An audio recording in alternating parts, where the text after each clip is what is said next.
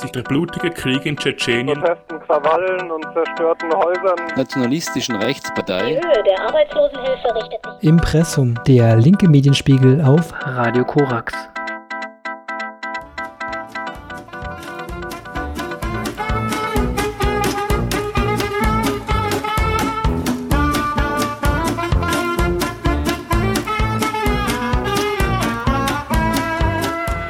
Den linken Medienspiegel im September 2023 beginnen wir mit der verantwortungslosen Flüchtlingspolitik der EU, kommen dann zu Nazis mit Waffen und abschließend zur scheiternden Klimaanpassung und einer Studie zum Zustand der Welt.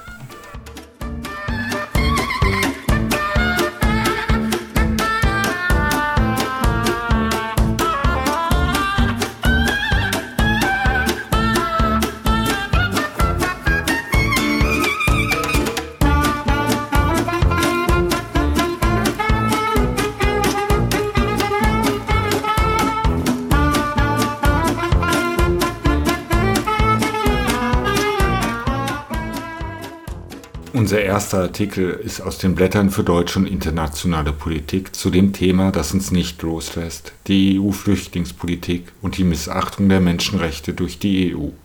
Systemisch verantwortungslos. Europas Flüchtlingspolitik. Wieder einmal sind die Flüchtlingszahlen weltweit angestiegen. Laut dem Global Trends Report des UN-Flüchtlingshilfswerks waren Ende 2022 mehr als 108 Millionen Menschen auf der Flucht. Doch zu den wiederholten Warnungen vor einem angeblichen Massenansturm auf Europa besteht kein Anlass.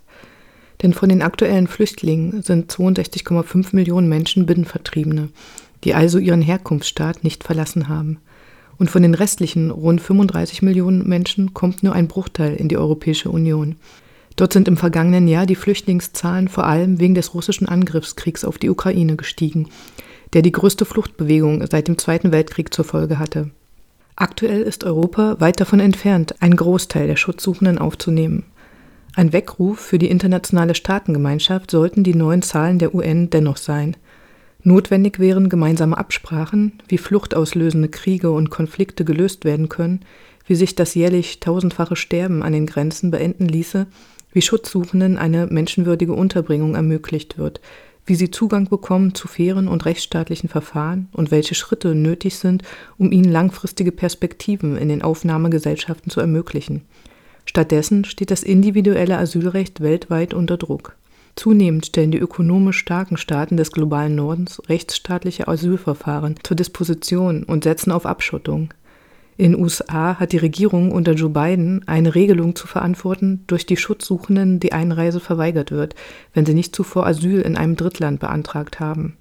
Im Juli 2023 kippte ein US-Bundesgericht diese Regelung zwar vorläufig, aber der Kurs der Regierung ist klar. In Großbritannien versucht die Tory-Regierung unter Rishi Sunak auf allen Ebenen Fluchtwege zu versperren und Asylsuchende zu entrechten. Immerhin ist Innenministerin Suella Braverman mit ihrem Plan gescheitert, eine rigorose Rückführungspolitik zu betreiben. Der sogenannte Rwanda-Deal, durch den Asylsuchende in das afrikanische Land abgeschoben werden sollten, egal ob sie sich zuvor dort aufgehalten haben oder nicht, wurde durch das Berufungsgericht in London gekippt. In Ruanda gäbe es kein funktionierendes Asylsystem, das Schutzsuchende vor den Kettenabschiebungen in andere Staaten schütze, so das Gericht. Diesen menschenrechtlichen Einwänden zum Trotz hat die Ruanda-Lösung jedoch auch in der EU Anhänger. So setzte sich die österreichische schwarz-grüne Regierung bei den Verhandlungen um ein neues Asylsystem in Brüssel vehement für eine solche Möglichkeit ein. Mit dem Ratsbeschluss vom 8. Juni zur Reform des gemeinsamen europäischen Asylsystems ist die EU noch nicht so weit gegangen wie die beiden Regierungen in den USA oder die Tories in Großbritannien. Aber der Beschluss der europäischen Innenminister dominiert, demonstriert den Unwillen Europas, einen rechtebasierten Flüchtlingsschutz aufrechtzuerhalten. Dabei hat insbesondere die Bundesrepublik Deutschland eine historische Verantwortung. Die Genfer Flüchtlingskonvention von 1951 und die Europäische Menschenrechtskonvention von 1950 waren auch eine Reaktion auf die Gräueltaten des NS-Regimes und millionenfacher Flucht in den 1930er und 1940er Jahren. Dennoch hat die Ampelregierung bei den Verhandlungen auf EU-Ebene die restriktive Position der EU-Kommission im Prinzip gestützt und keine Abkehr von der Politik der Entrechtung gefordert. Ein zentraler Baustein des internationalen Flüchtlingsschutzes ist das Verbot des sogenannten Refoulement. Das heißt, Kein Vertragsstaat darf Menschen in ein Land abschieben, in dem diese Person Folter oder eine unmenschliche Behandlung droht. Um das sicherzustellen, bedarf es aber individueller Verfahren, damit dies im Einzelfall überprüft wird. Die aktuellen Debatten um eine Ersetzung des individuellen Asylrechts, die jüngst etwa der Unionsgeschäftsführer Thorsten Frey gefordert hat, ignorieren, dass durch den Refoulement-Schutz in jedem Fall ein individuelles Verfahren durchgeführt werden muss, wenn ein Mensch in Europa um Asyl ersucht. Auf dem Papier lassen die EU-Innenminister das individuelle Asylrecht und den Refoulement-Schutz zwar stehen, sie wollen aber mit dem neuen, von der EU-Kommission vorgeschlagenen Asyl- und Migrationspakt Instrumente einführen oder ausbauen, die einen Zugang zu vollwertigen Asylverfahren versperren. Im Pakt enthalten sind unter anderem Schnellverfahren ohne umfassende Sachverhaltsprüfung, Haftzentren und weniger Rechtsschutz. Viele Regierungen der EU-Mitgliedstaaten wollen im Kern, dass keine Flüchtlinge mehr auf illegalisierten Routen nach Europa gelangen, und sie weigern sich zugleich, legale Fluchtwege zu schaffen. Die geplanten EU-Asylrechtsverschärfungen treiben die seit mehreren Jahrzehnten dominierende Logik der Externalisierung der Migrationskontrollen in doppelter Hinsicht weiter. Erstens schieben die zentraleuropäischen Mitgliedstaaten weiterhin die Verantwortung für die Aufnahme von Schutzsuchenden an die europäische Peripherie ab – in Griechenland, Italien und Spanien sollen die neuen Grenzverfahren vorrangig durchgeführt werden, und auf eine verbindliche Verteilung von Asylsuchenden in Europa hat sich der Rat nicht geeinigt. Zweitens werden bereits vorhandene Instrumente wie die sichere Drittstaatenkonzepte verschärft und ausgeweitet, um leichte Abkommen mit autokratischen Drittstaaten schließen zu können. Die Standards, ab wann ein Staat nach EU-Recht als angeblich sicher gilt, werden dabei noch einmal stark abgesenkt. Beispielsweise muss der Staat künftig nicht mehr umfassend die Genfer Flüchtlingskonvention ratifiziert oder umgesetzt haben. Durch diese Änderung soll auch der EU-Türkei-Deal nachträglich legalisiert werden, der nie dem europäischen Asylrecht entsprochen hat. Ohnehin hat dieses Abkommen in der Praxis nicht funktioniert. Vorgesehen waren unter anderem Visaerleichterungen für die Türkei, die nicht umgesetzt wurden, die Aufnahme von syrischen Schutzsuchenden aus der Türkei, die nicht erfolgt ist, und Rückführung von Asylsuchenden aus den EU-Hotspots, die kaum stattgefunden haben. Das Einzige, was der EU-Türkei-Deal am Ende tatsächlich bewirkt hat, ist die Festsetzung von Asylsuchenden auf griechischen Inseln und unwürdige Zustände wie in den Lagern auf Lesbos oder Samos, die zuletzt vom Europäischen Gerichtshof für Menschenrechte als menschenrechtswidrig beurteilt wurden.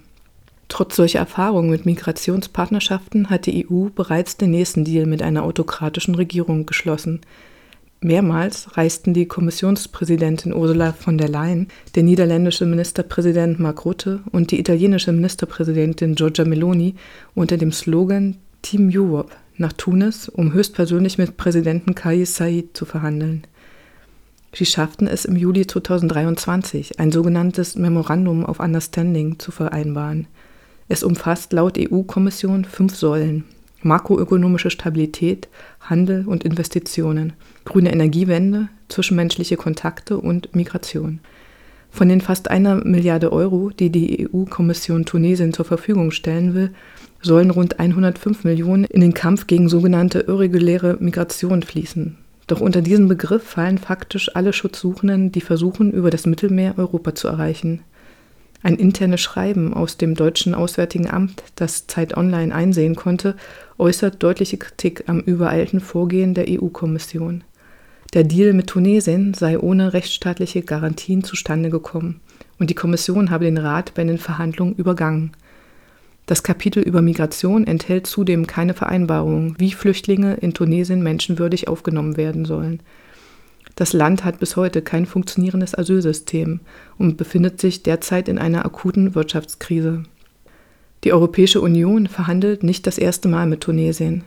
Schon Anfang der 2000er Jahre wollte die EU das Land dabei unterstützen, ein wirksames und umfassendes Grenzverwaltungssystem zu schaffen. Das tunesische Parlament stellte 2004 sogar per Gesetz die irreguläre Ausreise unter Strafe. Damals kooperierte Europa noch mit dem autokratischen Präsidenten Zine El Abadine Ben Ali, der 2011 im Zuge des arabischen Frühlings gestürzt wurde. Nach den Umbrüchen in der nordafrikanischen Welt kollabierte jedoch auch das Grenzabschottungssystem der EU. Seitdem versucht Brüssel mit den alten Instrumenten das schon einmal gescheiterte Grenzregime wieder aufzubauen. Der neue Deal mit Tunesien fällt in eine Zeit, in der Präsident Said die Justiz entmachtet, die Pressefreiheit einschränkt und rassistische Verschwörungserzählungen über Flüchtlinge verbreitet.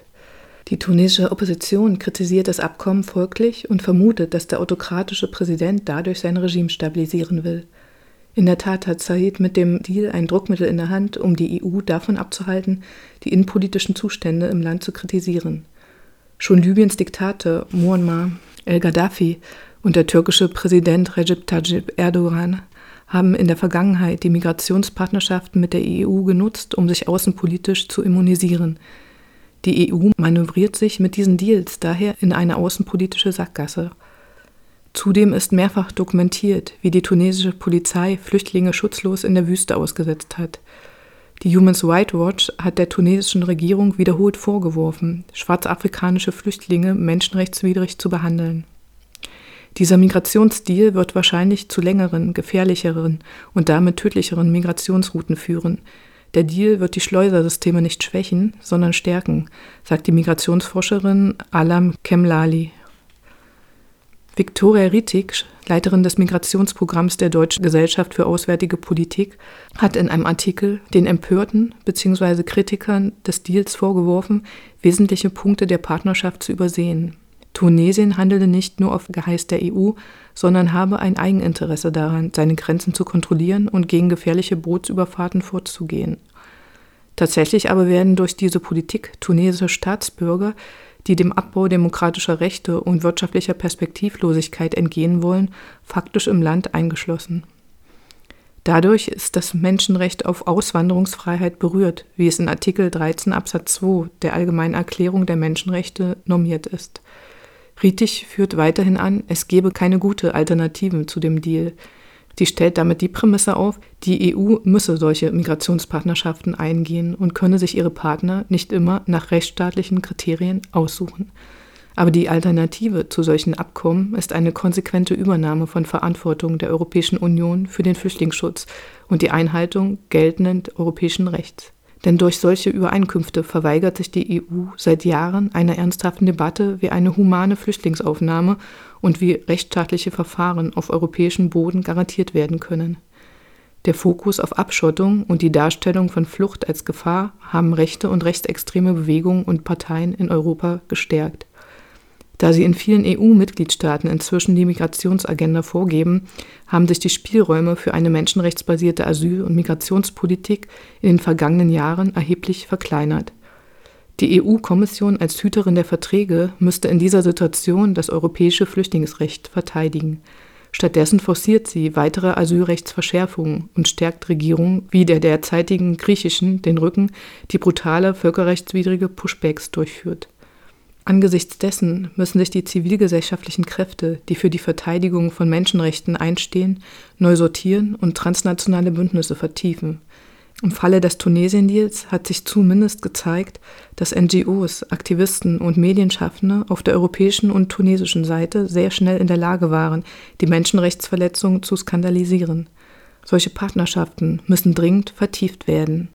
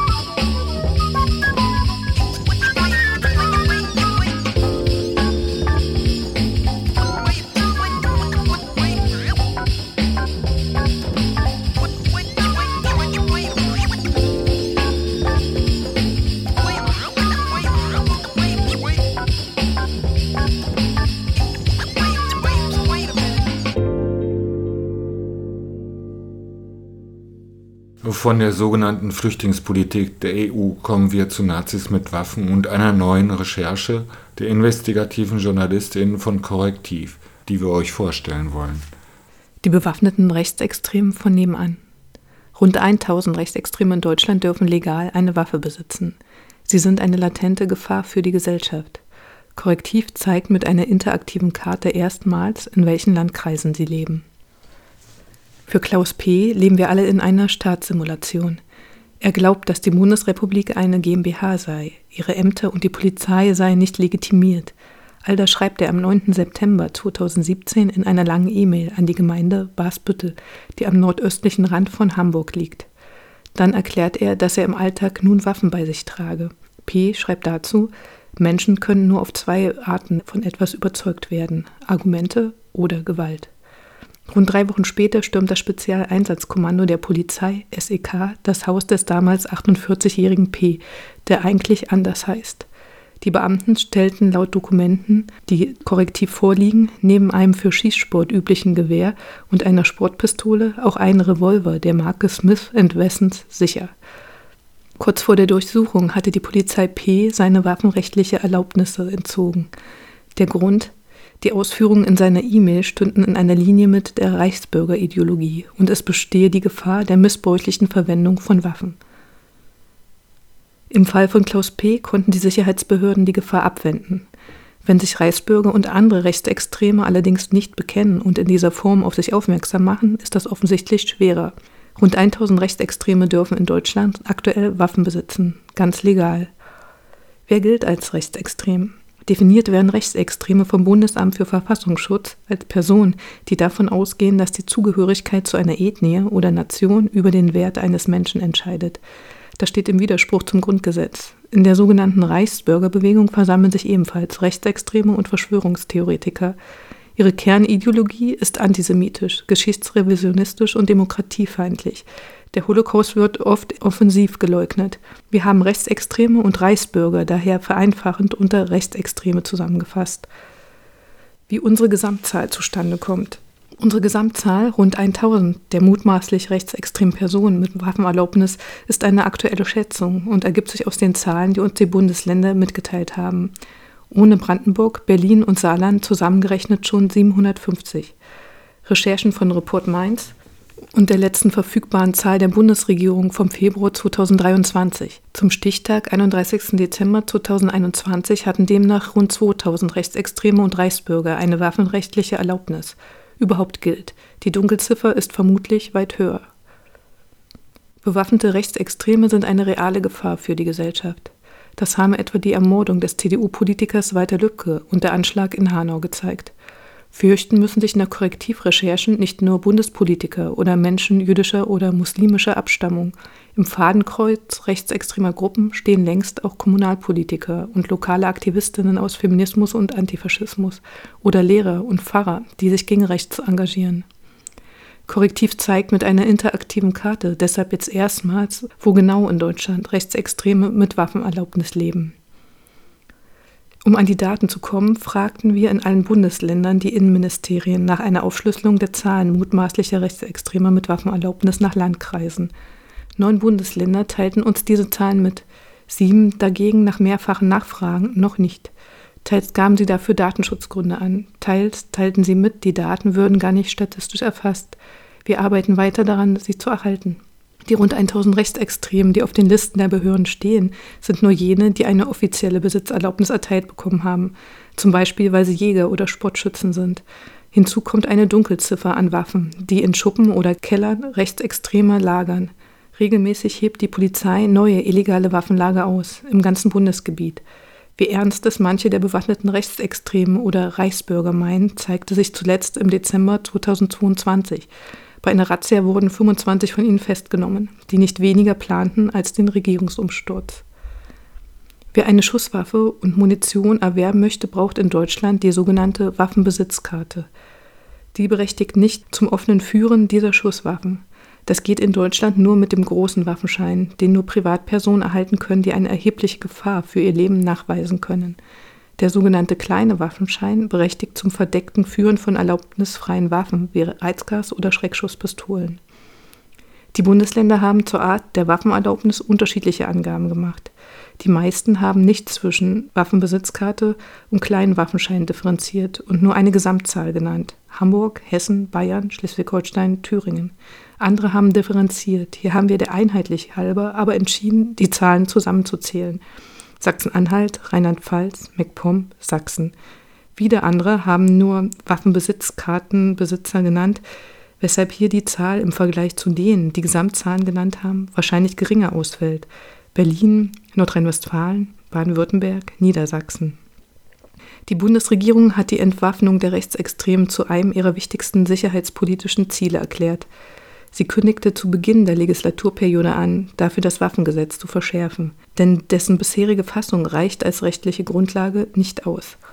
Bundesinnenministerin Nancy Faeser, SPD, feilt schon seit Monaten an einer Überarbeitung des Gesetzes. Nach Korrektivrecherchen wird das wohl nicht dazu führen, dass schon bald deutlich weniger rechtsextreme Waffen zu Hause haben, denn ein zentrales Problem wird es nicht lösen.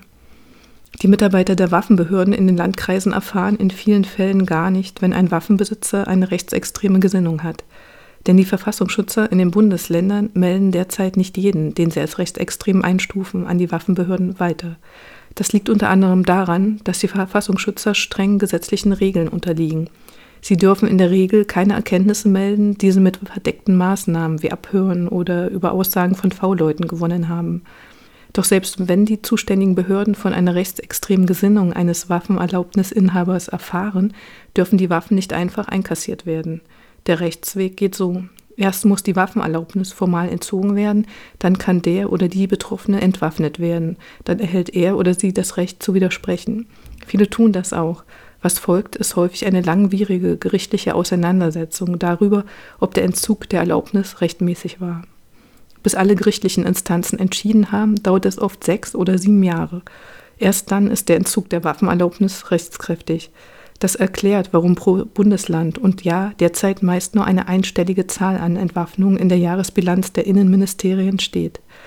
Nur wenn konkrete Gefahr im Verzug ist, haben die Behörden die nötige Grundlage, um Rechtsextremen sofort jeglichen Waffenbesitz rechtskräftig zu verbieten.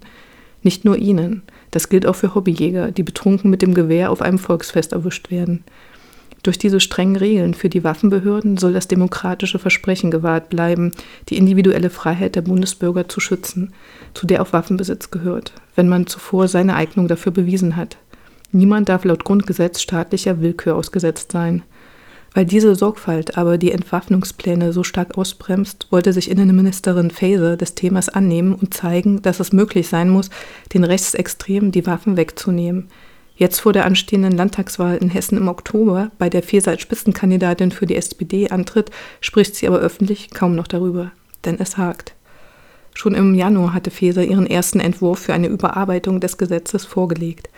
Er sieht unter anderem vor, dass man bei einem Neuantrag auf eine Waffenerlaubnis zunächst ein psychologisches Gutachten vorlegen muss und dass die Waffenbehörden Auskünfte von Behörden wie den Gesundheitsämtern einholen dürfen sollen.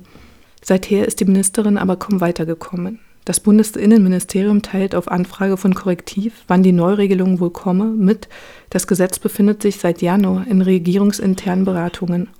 Mit regierungsintern ist gemeint, dass die Partner aus der Ampelkoalition überzeugt werden müssen, vor allem die FDP, die unter anderem den für das Vorhaben wichtigen Justizminister Marco Buschmann stellt.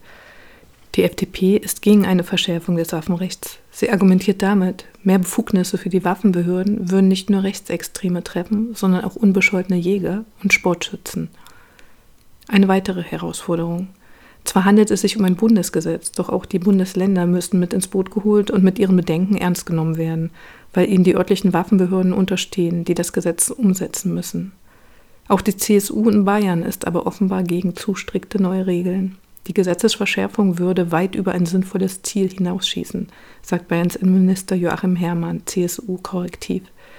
Insbesondere werde Feser den Interessen des Schießsports überhaupt nicht gerecht, findet Hermann, und das, obwohl sie doch auch Sportministerin sei und somit für rund drei Millionen Sportschützen in Deutschland verantwortlich. Er bezieht sich auf den Plan, dass man künftig seine psychologische Eignung für Waffenbesitz beweisen muss, per Gutachten vom Facharzt oder Psychologen. Das größte Problem mit dem neuen Gesetz hat aber nichts damit zu tun, wer künftig neue Waffenerlaubnisse bekommt und ob CSU und FDP damit einverstanden sind. Das größte Problem sind jene Rechtsextreme, die schon Waffenerlaubnisse und damit Waffen haben.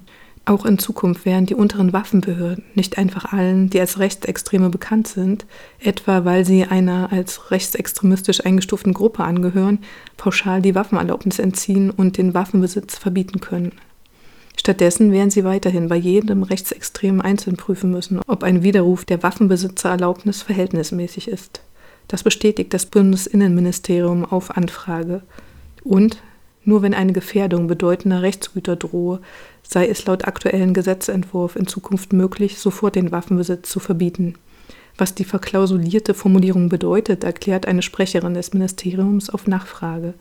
Ein Waffenbesitzer müsse zum Beispiel zusätzlich zu seiner rechtsextremen Gesinnung auch als gewaltbereit bekannt sein.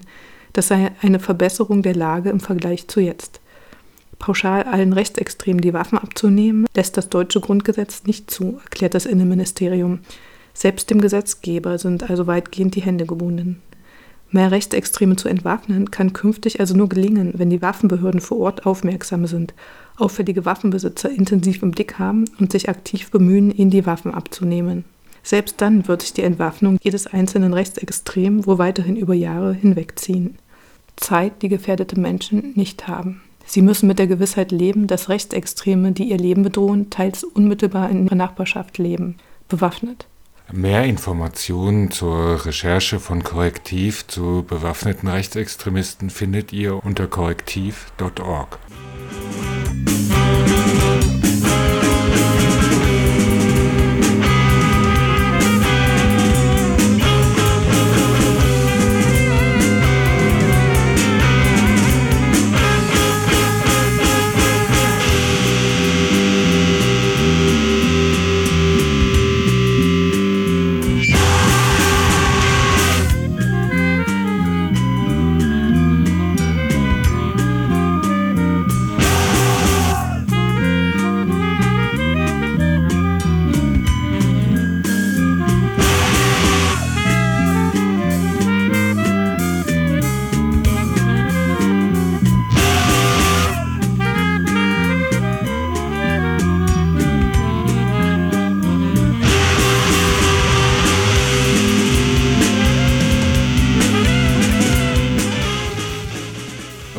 bewaffneten Rechtsextremisten kommen wir wieder mit den Blättern für deutsche und internationale Politik zu Klimaanpassungen, die dringend notwendig sind angesichts der Waldbrände, der Überschwemmungen etc., die in diversen Ländern weltweit gerade stattfinden und inwieweit solche Klimaanpassungen in der BRD vorgenommen werden.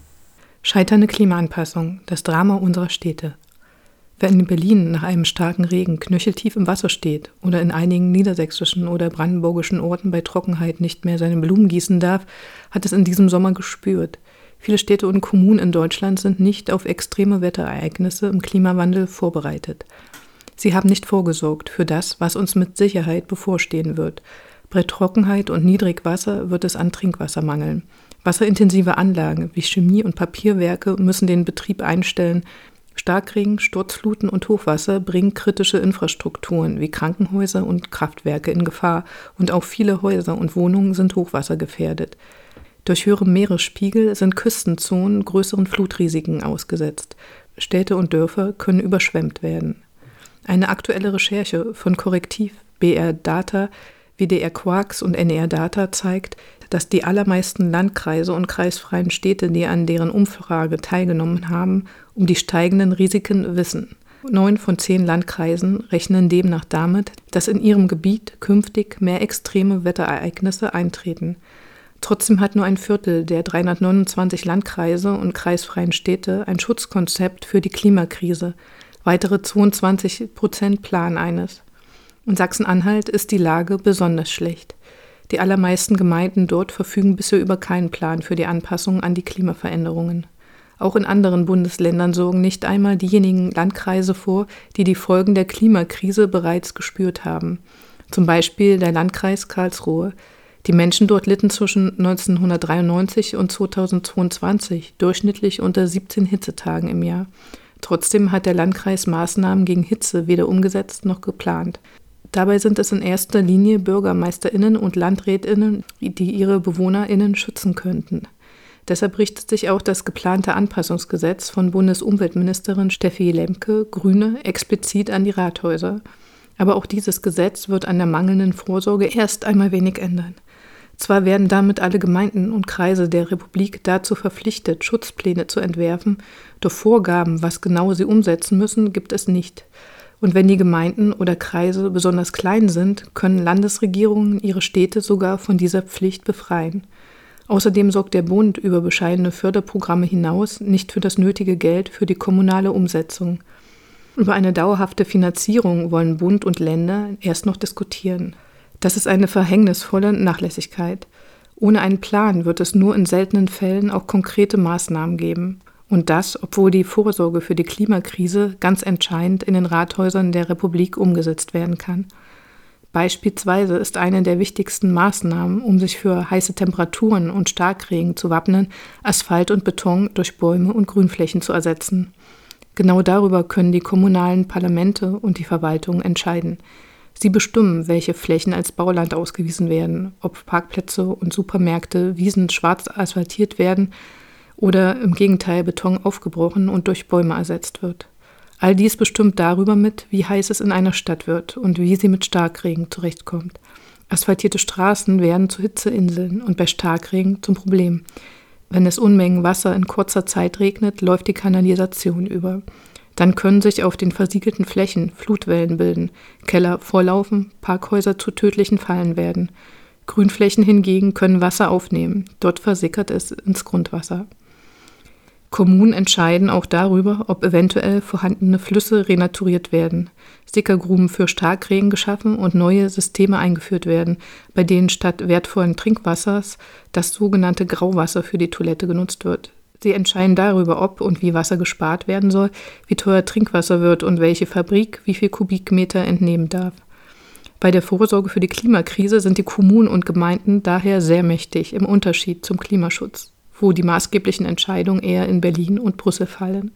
Trotzdem werden die meisten Kommunen die nächsten Extremwetterereignisse nahezu unvorbereitet erleben. Anpassung findet nicht statt. Dafür gibt es zwei Gründe, die Freiwilligkeit und das fehlende Geld. Zunächst zur Freiwilligkeit. Noch immer gehört die Vorsorge nicht zu den verpflichtenden Aufgaben einer Kommune. Das wäre dringend nötig, um die Umbauprojekte vorrangig zu behandeln. Pflichtaufgaben sind bislang Dinge wie Kindergärten, Wasserversorgung und die Müllabfuhr. Klimaanpassung hingegen, die im Zweifel Leben rettet, ist nur eine Kann-Aufgabe mit demselben Rang wie das Betreiben einer Tourismusinformation. Dabei ist sie eine der größten Aufgaben überhaupt.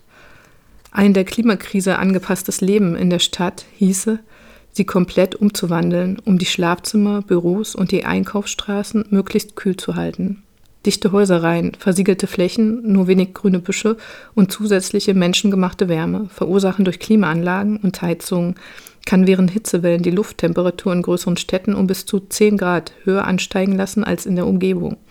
In Berlin wurden sogar schon Temperaturunterschiede von 12 Grad zum kühleren Umland gemessen.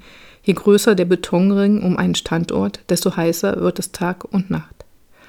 Wir müssen in großen Dimensionen denken. Das fordert auch der erste Professor für urbane Klimaresilienz an der Universität in Augsburg, Markus Keck. Es gehe dabei nicht nur um ein paar Bäume. Jede Kühlfläche sei gut, aber ein Ahornbaum allein bringe wenig. Nötig seien grüne Schneisen. Flüsse müssten renaturiert werden. Tatsächlich sind bislang Städte darauf ausgerichtet, das Wasser im Zentrum möglichst schnell loszuwerden und dafür in schmale Kanäle zu zwängen. Die begradigten und kanalisierten Flüsse können dann für Wasserkraft und Abwasserentsorgung genutzt werden. Aber eine ungewollte Folge ist, ihr Pegel steigt bei Starkregen wesentlich schneller an. Der Fluss rauscht bei Hochwasser mit hoher Geschwindigkeit durch das Zentrum. Eine Renaturierung aber kostet viele Millionen Euro und viel Zeit. Dieses Beispiel führt zum zweiten Grund, warum Kommunen nicht handeln. Ihnen fehlt das Geld. Flächen zu entsiegeln kostet Hunderttausende Euro. Die Pflege der Grünflächen muss jedes Jahr neu budgetiert werden. Kindergärten brauchen Sonnensegel und um Menschen vom Auto abzubringen, benötigen sie einen funktionierenden, günstigen öffentlichen Nahverkehr und sichere Radwege. In der Korrektivumfrage geben viele Landkreise an, notwendige Dinge nicht zu tun, weil ihnen das Geld dafür fehlt. Beispiel Ostallgäu. Der Kreis liegt in den Bergen. Der höchste Gipfel kommt auf über 2000 Meter.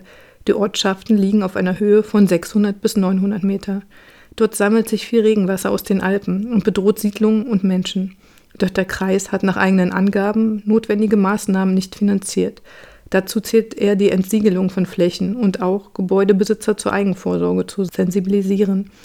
In der kommunalen Bauleitplanung seien die Herausforderungen durch Starkregen teilweise berücksichtigt worden, jedoch auch noch nicht finanziert. Dieser entscheidende Punkt fehlt bislang in der Debatte um eine Vorsorge weitgehend. Städte brauchen dazu neues Geld. Denn weiter verschulden können sie sich kaum. Viele Städte haben schon jetzt Haushaltssperren verhängt. Rund 13 Prozent der Kommunen waren schon vor der Corona-Pandemie überschuldet und nun sind es mehr als die Hälfte. Sie haben deutlich weniger eingenommen und mussten mehr Arbeitslose und Arbeitsausfälle finanzieren. Ende 2021 beliefen sich die kommunalen Schulden pro Einwohner und Einwohnerin auf rund 4000 Euro. Schon jetzt müssen viele BürgerInnen mit ansehen, wie ihre Theater und Schwimmbäder schließen oder ihre kommunalen Steuern für Abwässer massiv steigen. Beide Entscheidungen treffen ärmere Familien besonders hart.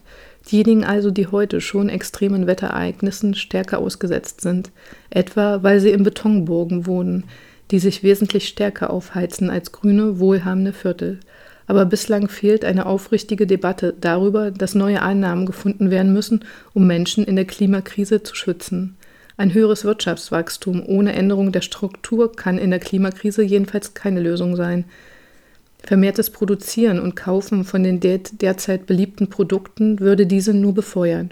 Bleiben also höhere Steuern für Großverdiener und Luxusprodukte, von denen es seit der Pandemie mehr gibt als jemals zuvor.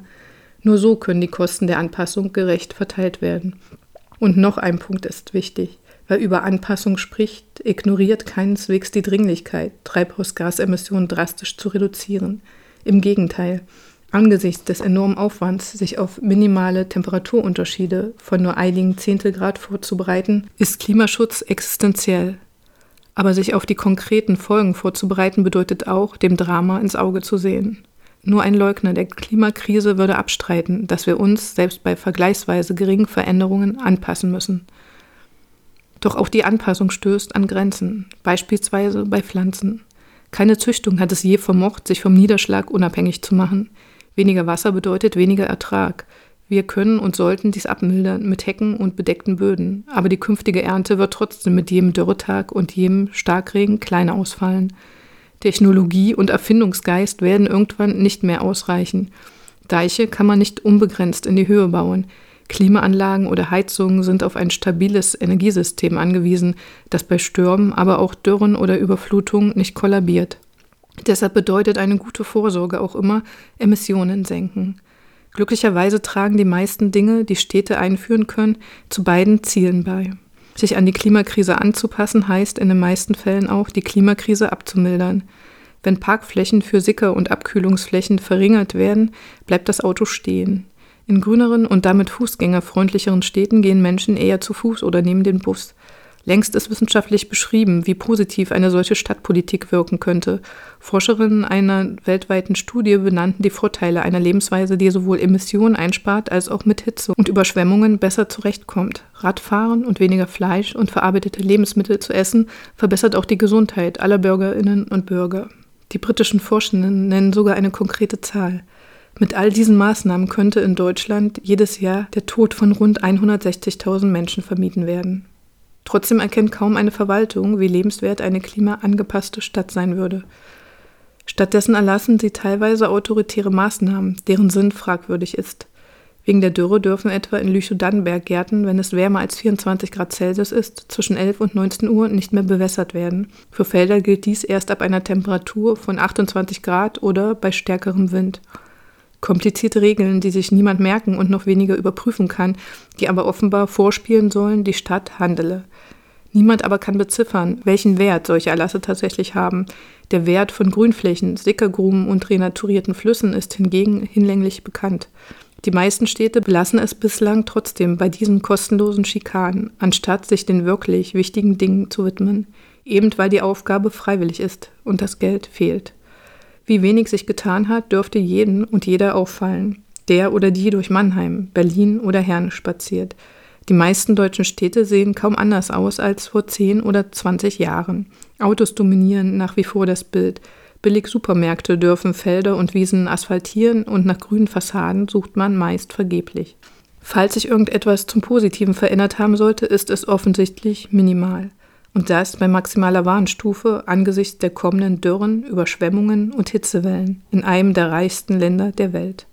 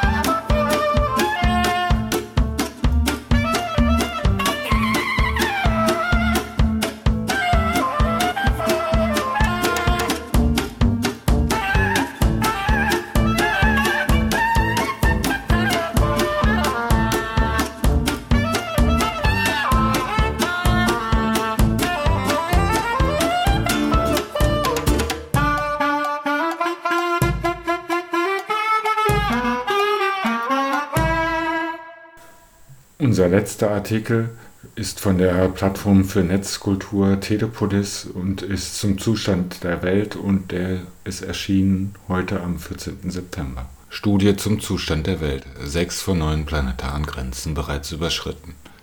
Wasser zum Trinken, Frischluft zum Atmen, Getreide zum Backen, Holz zum Bauen. Für die Spezie Mensch sind das überlebenswichtige Ingredienzien.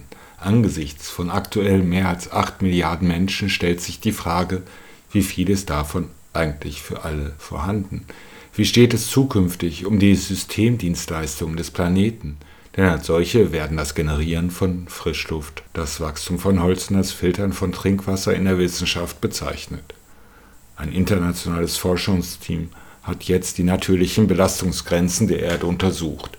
Die WissenschaftlerInnen um den Schweden Johann Röckström er leitet das Potsdam Institut für Klimafolgenforschung (PIK), definieren neun solcher Grenzen.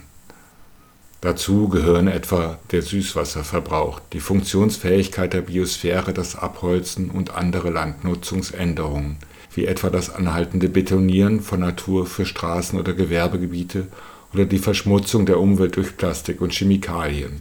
Das im Fachblatt Science veröffentlichte Ergebnis ist verheerend Sechs der neun Grenzen sind bereits überschritten.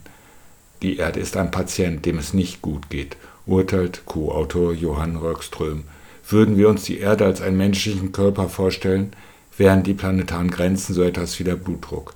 Ein Blutdruck von über 120 zu 80 bedeutet zwar nicht, dass ein sofortiger Herzinfarkt droht, aber er erhöht das Risiko, erklärt Hauptautorin Katharine Richardson von der Universität Kopenhagen.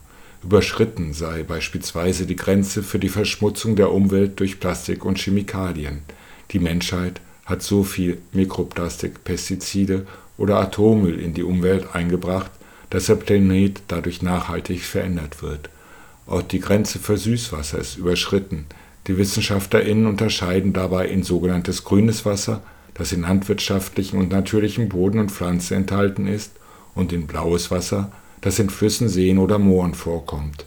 Ersteres wird übernutzt, letzteres verdreckt oder trockengelegt.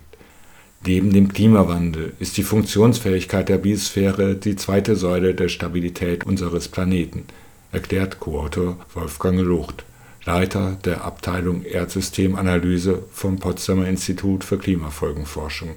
Beim Klimawandel sind die Belastungsgrenzen erreicht, beim Artensterben aber bereits überschritten. Wie beim Klima destabilisieren wir derzeit auch diese Säule, indem wir zu viel Biomasse entnehmen, zu viele Lebensräume zerstören, zu viele Flächen entwalden, urteilt Lucht. Erstmals wertet die Studie wissenschaftliche Belege für die Quantifizierung der Grenze für die Aerosolbelastung der Atmosphäre aus. Aerosole sind Schmutzpartikel, die durch menschliche Aktivitäten in die Luft gelangen. Rußpartikel aus den Autoabgasen beispielsweise Zwar ist diese Grenze noch nicht komplett überschritten, allerdings gibt es Regionen, in denen die WissenschaftlerInnen eine Überschreitung konstatieren. Zum Beispiel in Südasien. Der Erdüberlastungstag erinnert jedes Jahr an das Problem. Waldvernichtung, Vergiftung mit Chemikalien, Klimaerwärmung, Artenverlust, Stickstoffkreislauf und Süßwasser sind jene planetaren Grenzen, die überschritten sind. Ozonschicht, Ozeanversauerung und Luftverschmutzung noch nicht. Entwickelt hat das Konzept der planetaren Grenzen 2009 eine Gruppe von 29 Wissenschaftlern. Die jetzt vorgestellte Arbeit aktualisiert nicht nur den Wissensstand, sondern liefert auch neue Methoden zur Berechnung der planetaren Grenzen. So sagt Johann Röckström, dieses Wissen zur Verfügung zu haben, ist eine ausgezeichnete Grundlage dafür, durch systematischere Anstrengungen Schritt für Schritt die Widerstandsfähigkeit unseres Planeten zu schützen, erholen zu lassen und wiederherzustellen. Das Konzept der planetaren Belastungsgrenzen ist nicht das einzige, um den zügellosen Raubbau der Menschheit an der Erde zu beschreiben. Das Global Footprint Network ermittelt jedes Jahr jeden Tag, an dem die menschliche Nachfrage nach nachwachsenden Rohstoffen das Angebot und die Kapazität der Erde zur Reproduktion dieser Ressourcen in einem Jahr überschreitet. Erdüberlastungstag war in diesem Jahr der 2. August.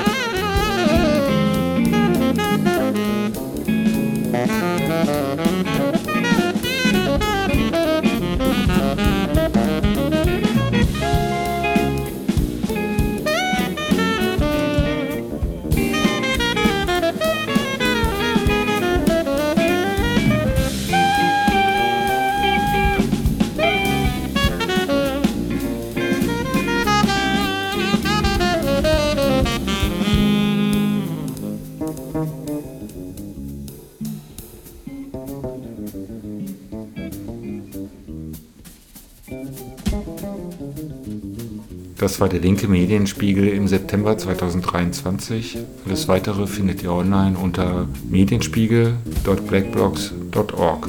Und tschö.